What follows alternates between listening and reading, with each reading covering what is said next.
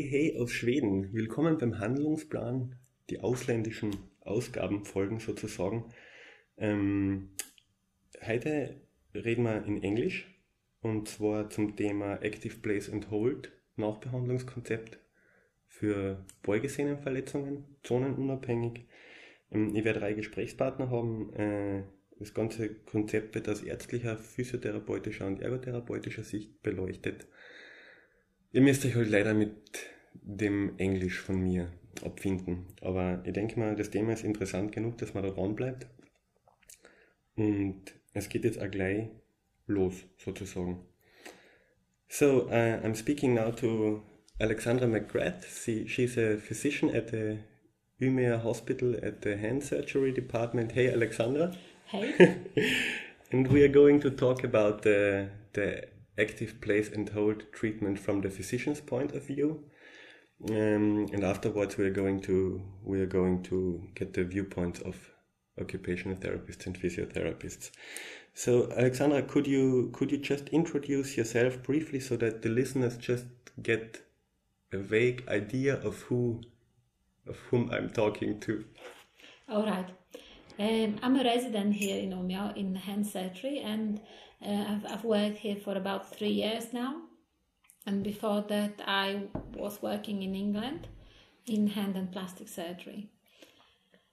Um, and I'm originally originally from Poland. Okay, so, So you, it's my third country now. okay, I see. So you you got you got quite a piece of way behind you. So you came you came around pretty much. But anyway, this is the, the second country where, where I've been repairing flexor tendons. So Okay, I see. yeah, I have a bit of uh, multinational perspective on the on the topic. I think which is always a very which only can be an advantage when you see when you have different viewpoints. Let's hope so. Uh, from from the from the medical view or from the operation technique, uh, when when was this concept developed, and what is from from doing the operation? What's the key point uh, that allows this this this concept in rehabilitation? Well, uh, as as far as I am aware, you know, this concept has already been around when I started to repair my first flexor tendons. When I um, in 2004 maybe Okay, when so- I started uh, when I first seen my first flexor tendon repair um, uh, in that place in England where I worked then, which was in Leeds. Uh, there was two surgeons who were still doing uh, using the Kleinert regime, um, and the rest of rest of the surgeons were already using the active place and hold So the majority was using the active place the, and hold. the new the so-called new method Okay. um, and the, the surgeons still who were st- still using Kleinert were considered to be a little bit old-fashioned Okay, I see. um, yes that, that's that's what uh, the situation was then um, I moved um, I've changed places um, um, of work in England Mm-hmm. after a year maybe, and I was working in Manchester, and there Okay. everyone was actually using the active place and hold. Okay. Um, in that unit, um, there was um, a lot of interest in flexor tendon repair, and um, we had regular workshops trying different uh, techniques of repair because i it is well known. uh, There's a lot of research about flexor tendon repair, of course, but it, it is a known fact that the strength of the uh, repair and it increases with the number of strands of the suture crossing crossing the suture line. Okay, I see. Okay. So uh, we were always trying to practice new ways of repairing tendons to see if we can incorporate it in our clinical practice. Um, But how how many in when you do when you're following a standard Kleinert procedure, how many how many sutures are crossing the gap of the tendon? Or is it, is this is this also different depending on who's doing the operation? well, here in Umeå, here in Umeå, we have a very very standard protocol, and we all follow the same, more or less the same, uh, the same protocol. Uh, when we were working with Kleinert, um, there was always a modified Kessler suture, which is a which is a two strand repair. So Okay, there would be two uh, two sutures crossing the line. Uh, but when we started to introduce the new repair mm, and the active place and hold, uh, we've agreed that we are going to make a four strand repair, cruciate repair, where there is two parallel suture lines in the gap and uh, see. two which cross. Uh, but um, when I was working in England, then um, a lot of surgeons were going even further and uh, using a six strand repair, a so called savage technique. Okay. And after this after this suture you can just do anything on the first post operative day. Or How is it when you have Well- six strands in there? Well, I don't know about that. I, I don't think you can. You can. I think you still have to be careful, Okay. and you do have to follow uh, exactly the the um, the instruction. uh, Well, the patients need to follow the instructions. Okay, I see. And but is the it therapist. is it basically the same kind, the same kind of suture material which is used in in all these techniques?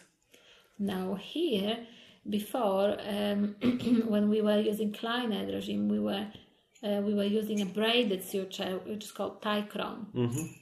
and this suture, when it purchases in the tendon, it doesn't glide very easily, Okay, which, which is an advantage. but this was impossible to continue with this with the with the four strand repair because here we needed a suture that glide to be able to approximate the uh, the tendon edges. Okay, so we I have see. changed we have changed to Ethilon, hmm Okay, I a see. gliding suture. And what was the reason that this this this therapy regime was so was obviously so hugely popular in England? Um, Because a lot of a lot of people were were doing it there, and Yes, I, I I'm not quite sure about it, but I guess this is because Kleinert regime was the first one, and then there's been the new one was introduced. So I think this was seen as a, as a, some kind of progress, something you know, pro, some progress, something that can be done better. And this was introduced, um, thinking that ba- based on the research that the active place and hold gives better range of of uh, motion afterwards but compared had- to Kleinert. did did they have a, a lot of, of ruptures of the tendons with Kleinert there? The reason um, that those two surgeons who were still using Kleinert were using Kleinert was because they were afraid of tendon ruptures. Uh, in both places where I've worked in England, um, there was always a huge problem with uh, with ruptures after flexor tendon repair. In both places, there was an audit at some stage over several months or over a year about uh, the um, outcome after flexor tendon repair. And in both of those places, there was 25% of fracture rate Oh, that's high. Think. for the finger flexors hmm I see. and 50% for FPL. Okay. Which is a, a, tendon of the flexor pollicis longus, Yes. just to mention. Okay. Yes, so this was very, very, okay. very high uh, rupture rate.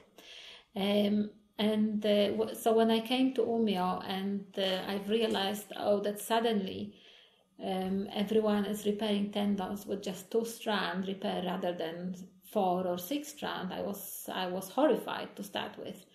Um, but I was very surprised to find out that uh, tendon ruptures are very unusual here. What was the? Do you remember the rate approximately? in How- Umeå, Yeah. there's uh, it's not possible to it's not possible to talk about the rate because um, we don't even we don't often have a one, have a one patient a year. You know, Okay, so it's not every year we have a I see, rupture. I see. So Yeah. uh, so it's it's it's a dramatic difference, but.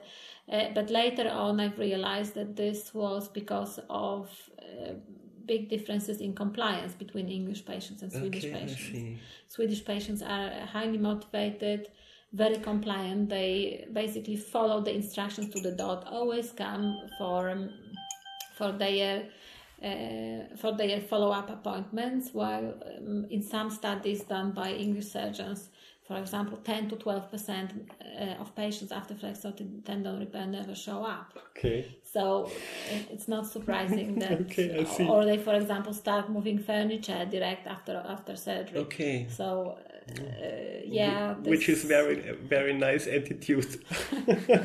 so there are big problems that Okay, I uh, I mean cannot be overcome by addition of few more strands Okay, at I the see. repair side. I see. And despite the fact, so okay, the, the rupture rate is lower because uh, there are more strands in the tendon. What what is do were the other big advantages of this regime uh, compared to the Kleinert regime? Well, um, the the reason why we have introduced this here, despite the Kleinert regime and two-strand repair working so well, was that there is uh, more and more studies coming and showing that the functional outcome after uh, after the surgery is much better. Uh, as I understand, for our uh, occupational therapists, uh, it's it's an easier uh, uh, technique as well because they don't spend a long time um, uh, making a Kleinert. Yeah, a, cl- a, Splint, quite is laborious. quite quite a lot of work, especially it's- when you have more than one tendon in Yeah, more so than one it's, finger it's, involved. it's much easier um, to to handle those patients for them. Um, and uh, I have to say that personally, when when I got to know that we are going to change this policy, I was a little bit afraid. Okay. because uh, so I came from a place where we had very high rupture rate. Here, everything was functioning so well, so I was a, a little afraid from the start that uh, we have such good results. Why, sh- why, why should we, why should we change this? Okay. So, uh, but later I realized uh, after a few patients that they did not get any ruptures, so I was reassured. And um, uh, as we didn't have this regime uh, that long yet, uh, it's hard to tell. It's hard to tell because I didn't have as many patients with the new regime as I had with the old one okay. but uh, they do seem to have they do seem to have good functional outcome so uh, i'm cautiously happy with Mm, this okay, I see. so far Yeah, there's. Uh, I will. I will post a link to uh, to the abstract of a study of this year, which which definitely proves that uh, active range motion compared to Kleinert is providing at least twenty degrees more motion. Okay, and so it and as for me, I think it's it's definitely an advantage uh, for the patients because they have they don't have to do this exercise all the time as they had to do it in the Kleinert in the Kleinert splint, and they don't have to fumble around with rubber bands and stuff like that, and they can really take the time every two hours to make the exercise and to make that really consciously and just be there with your thoughts because when you when you have a Kleinert splint you can just do it zap zap zap zap zap. You don't even have to look at the finger.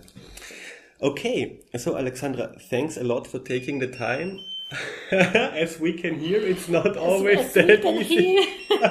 As we can hear the time is the time is almost over but thank you very much. It was Okay. a pleasure and i hope uh, my my uh, my opinions about this will be useful to yes they will definitely be so thanks a lot have You're a nice day hey Doc. okay um Now I'm talking after the med- after we have we have managed the medical part with Aleksandra. Now I'm talking to Agneta. Uh, she's an OT. Hey Agneta, Hey. and probably you can introduce yourself just briefly so the listeners have a, a little idea of who is talking with me and to them. Yeah. I'm Agneta Carlsson and I'm an OT at the University Hospital in northern Sweden at the rehabilitation department of hand surgery clinic. And how long how long have you been working here? I think I've been working mm, for about 30 years. It's so nice, really. it's really nice. Okay, and the, the topic is still uh, active place and hold treatment. Um, I think it was as a practical implementation of the concept. It was introduced one year ago. Yeah, we started around one year ago, Mhm. yes. Since when, basically, uh, since when do you when was the first time you have heard of this concept and how long from this point did it take to implement it in your hospital? We had some knowledge about it and we had discussions with the surgeons since five years ago. Okay.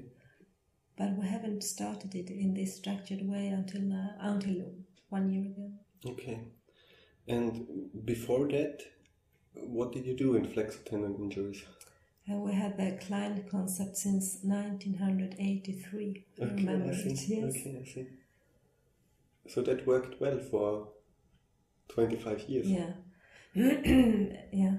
It, it did really did and we tried to change it to make it another way but as it's rather good quality it's a good quality and it's really good result so uh, the surgeons didn't want to, to change the method Okay, I see. And do you suspect any reasons why, or is it just because change sometimes uh, when you do something for a long time is always hard to achieve? Yeah, it's hard to. Yes, that's true. And also that the result was quite good. So I don't think they thought it was any idea to make it large work around it. And and as always, it's it's difficult to change. And where is the where is the the OT's part in this whole concept? Because I'm going to talk to Elanor about the PT part, and this is going to be heard afterwards. But where what is the responsibility of an OT now in this hospital if a patient is operated uh, after flexor tendon injury? Yeah, for the guidelines at clinic, OTs have a, a role as a splint maker in the Mhm. beginning, and later on we are uh, activity exercises. hmm So we start after surgery with splint making. Okay, this is conducted when first day or after the operation? Often is around 24 hours after surgery, Mhm, okay. but of course we can wait maybe 48 hours also. And what are the what are the, the, the key measures or the key points you have to keep in mind when you make a splint for for active hold or to which to which agreement did you come uh, in in the OT team how you do the splint or how you make the splint? Lots of things is quite similar with the Kleinert program. So we have the same angles in the joint, in the wrist joint and the MCP joint. The wrist will be normally around flected maybe 10, maybe 20 degrees, not more. And it also depends if it is a nerve injury, but if it's a simple flexor tendon injury, it's around 10 degrees flexion. And the MCP joint, we have made some sort of consensus and we try to have it around 70. Mhm, okay, Mustn't be less than 70 degrees, 90 to 70. Mhm, Okay, so you, in, in, total you reach probably mm, 90, 90, degrees yeah. over Mhm. two joints. Yeah, yeah. and but you don't have any any fancy types of rubber bands attached to some fingers in this concept so what is the Not more, not more. what is the um, are there any additional parts or is this just the the splint the patient is getting so here and now see you in four weeks Oh, no, no, we have a, a program, a structured program with it. And we have also this idea about uh, night splint Hmm. to combine the, the ordinary splint uh, to hold the finger joints, as the PIP and the DIP joints, in extended position and also for, for some sort of protection. Hmm, okay, I see. Is is this um was this type of handling or this additional part was that uh, in concept done by you or is this a wide a widespread uh, a widespread habit when OTs make this splinter? um, We can read that someone some are doing it, some don't. So it isn't our idea. Okay, I see. Yeah. But it's for the patient, as far as I've seen it, it's not too hard to handle. At least it's a lot a lot No, it easier than when you have a, a two-digit flexor tendon injury to fumble with two rubber bands and put them through the leather flaps on the fingernails and stuff it's like that. much easier. Yeah. Okay, so the patient comes, you're making the splint, and afterwards he gets uh, some kind of exercise program. Yeah, and also we have to, to do some information for the client so he really understands the the goal of the splint and the goal of the program and why he has to behave in a special way and about restrictions. Uh, so he understands the idea. What are the restrictions? I mean, how long are you supposed to wear the splint? Uh, our idea is to wear the splint for four weeks Okay. And then take it off. And uh, to uh, combine the splint using with exercise program uh, and edema treatment Oh, also. okay. Because in our opinion and, and with my experience, edema is really an obstacle for active range of motion and passive range of motion. Okay, I see. So that's important part. And how often do you see the patient after afterwards? Because uh, as far as I know, I've seen it so far. Um, the first change of the dressing, if everything goes well, uh, is done two weeks after the Yeah. operation. At the same time, where also the the sutures are removed.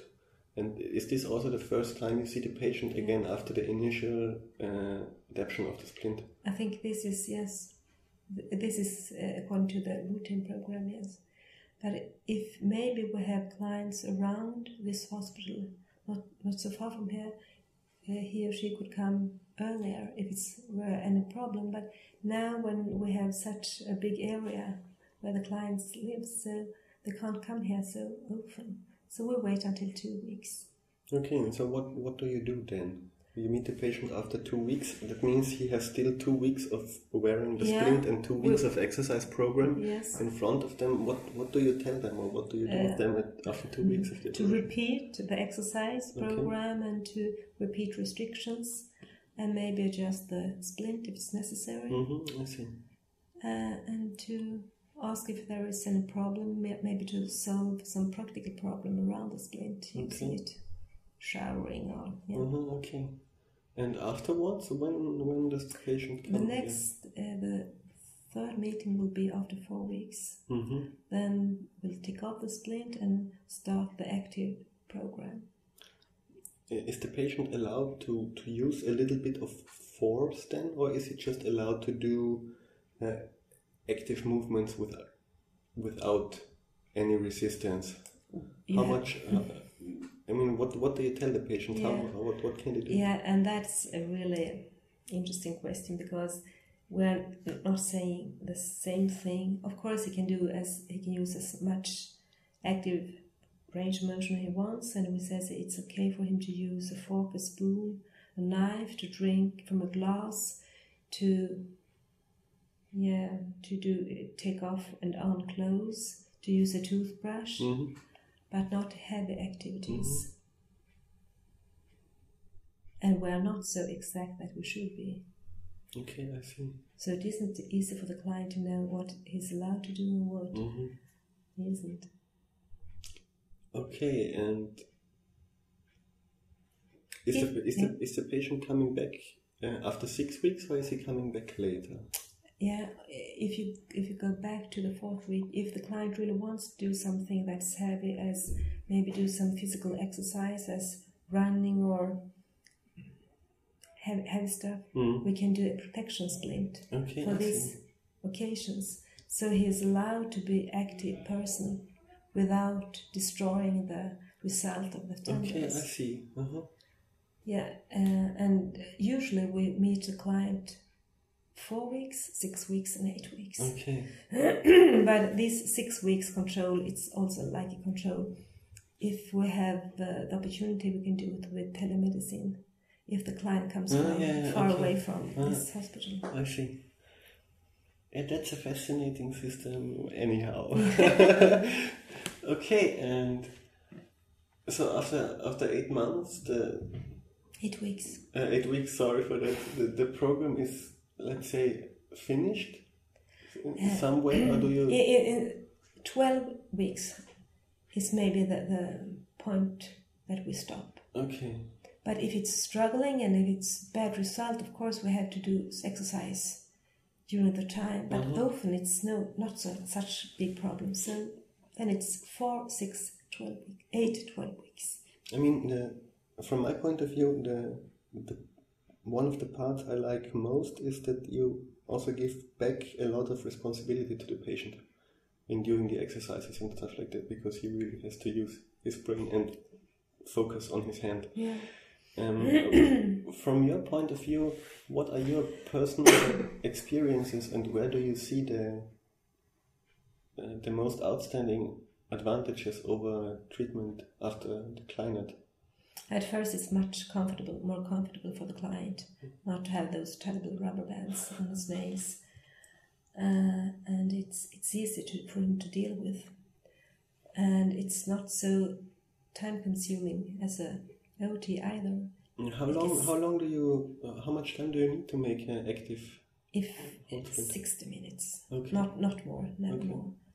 And if you take sixty minutes plus some maybe thirty minutes for information and really to understand the questions of the clients, it's enough. Mhm. and that is less than client dose. And is there any difference between a single flexor tendon injury or multi-flexor tendon injury when you make the splint? No, it isn't. Okay, that's good because with Kleinert it's then a big can be a big difference how It you is, have to do and, it. and and maybe you don't know, but before we used rubber bands on every nail, on every finger, Okay, I even see. if there was a single finger flexor tendon. Okay, I see. Yeah. Because we thought that, that was the best way. So Okay. Mm. So it takes less time. it takes for us, yes. Yes. And in my opinion, the result is as good as kleine dose. Maybe a bit better, but we can't prove that. Okay, I see. Huh. You can read about it, but we can't prove it yet. Yeah, probably I'm going to, to link some abstracts in, in the article to this podcast Yeah. so people can get an impression. Mhm. Okay, I think that's it so far. Thank you for your time, Thank you. and probably we will talk again to a different like, over a different topic anytime soon. Okay, bye bye. So hi, now I'm speaking to Elanor. Uh, Elanor is a physiotherapist at the Department of Hand and Plastic Surgery. Yes. I suppose. Could you briefly introduce yourself? Just uh, how long have you been working here and stuff like that? I was educated here in Umeå, and uh, it was in 1986 I took my exam. and I have been working at this department from 1987, I think. Yeah. Okay, So most more than of twenty my years. yeah Okay, that's nice. yeah. So you must be you must be content with your work when you stay Yeah. at one place. And I think um, the whole department here, the rehab team, is more or less the same people. okay, I see. So there's something that we like here. Uh-huh, okay. So the topic today is the, the treatment of flexor tendon injuries, uh, particularly after the concept of active place and hold.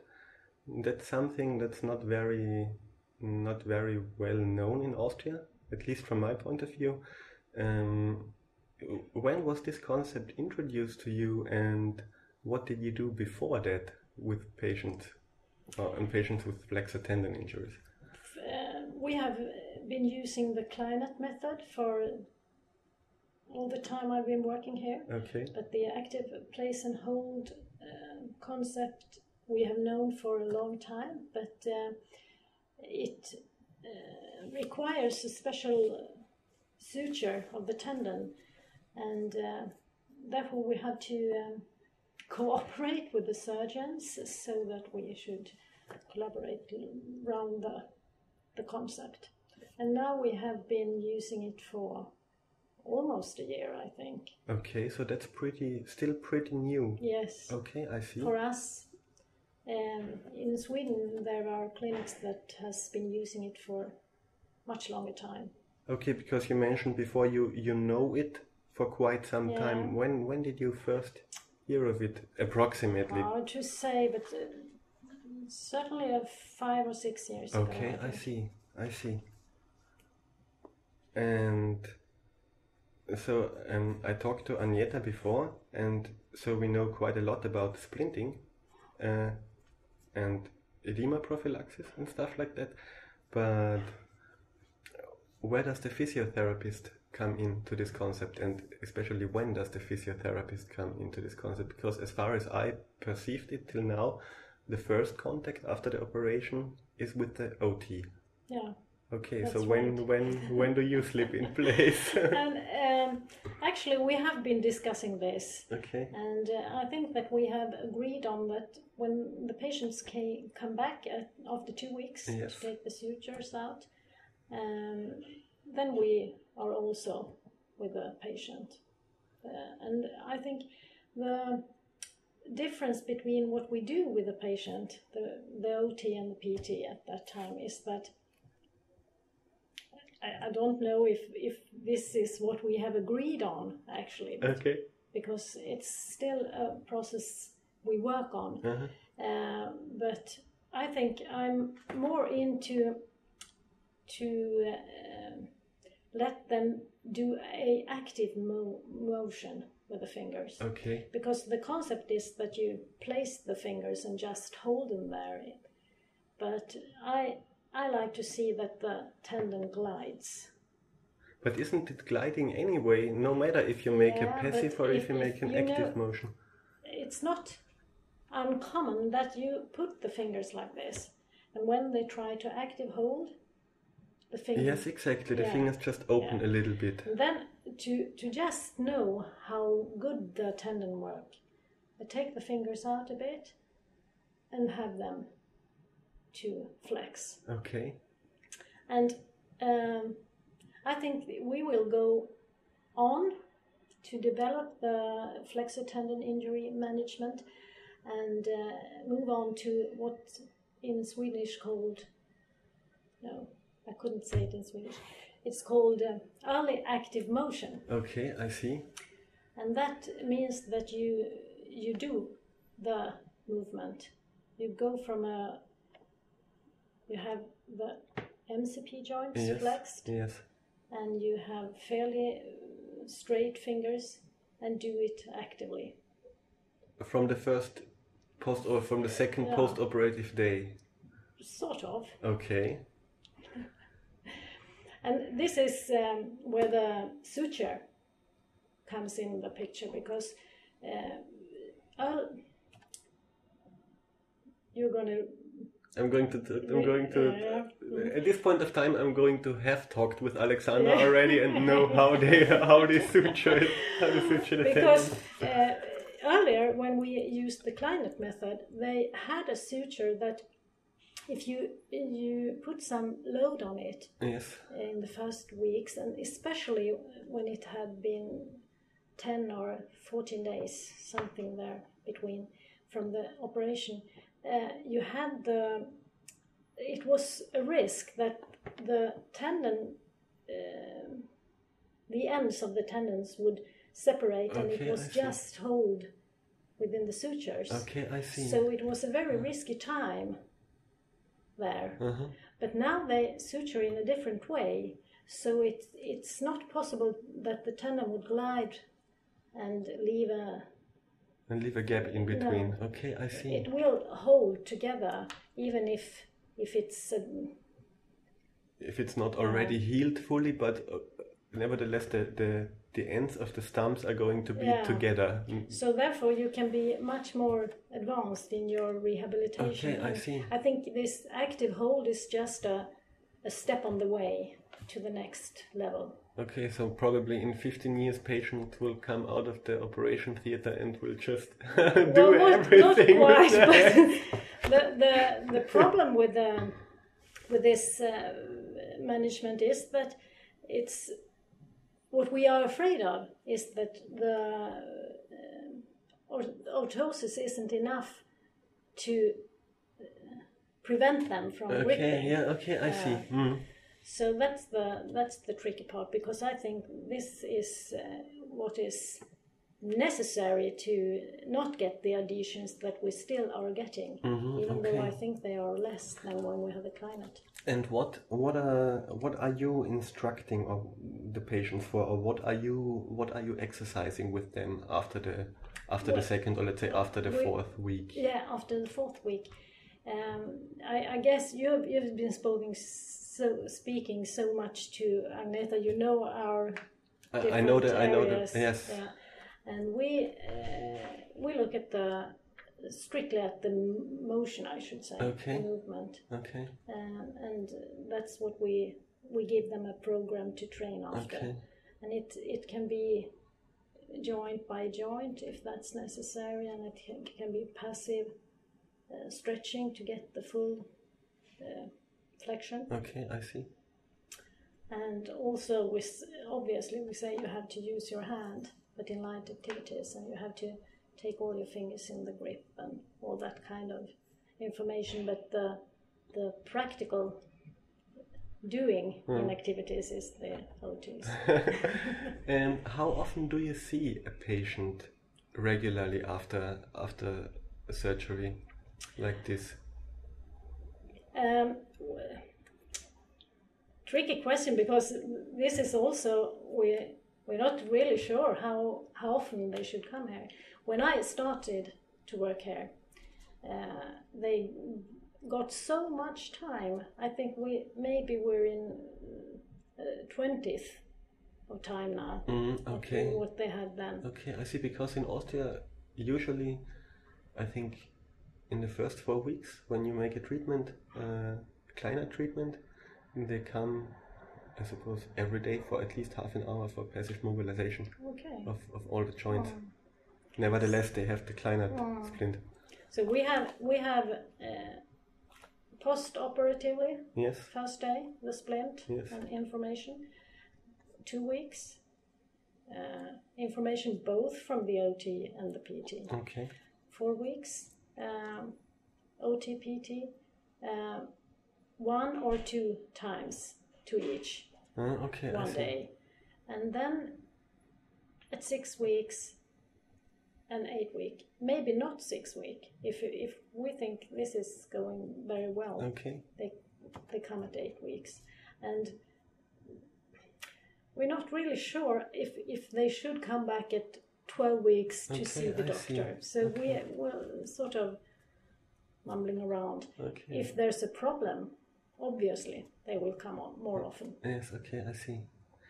And what are your your personal experiences with this program compared to the Kleinert treatment you did before? Because you said you were you were uh, just on a very functional level and the range of movement level. From your experience, is the are the results comparable, or are they better, or are they worse, or just from The- your from yeah, your I- I- personal feeling?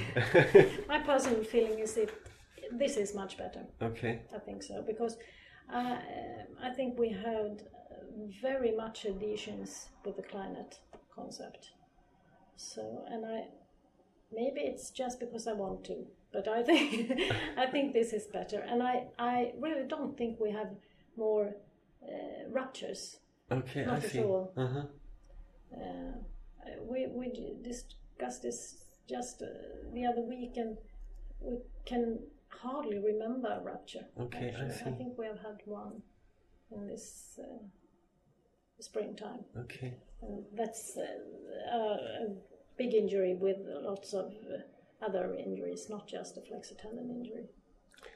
Yeah, I'm definitely looking forward uh, to the time to come. Probably when when this concept. Probably some clinics in Austria are doing it already. I don't know mm. that, but as far as I've seen it, they just usually stuck to Kleinert, mm. and I think especially for the patient, it's also very nice to mm, when they can do something from the very beginning, not just like zip zap Yeah. zip zap with the rubber band. And I think it's it's very good for this Yes. part of the body, the brain, because you you really you really do cut it off, and you nearly could be like neglecting the finger if you you are With a Kleinert Tri yeah, okay, you, you don't, yeah. I, I had it myself, you don't have to think about it No. really and to, to think about how do I have to perform this movement and Mm. how should the quality of the of the movement be and stuff like that. You're just doing it like Mm.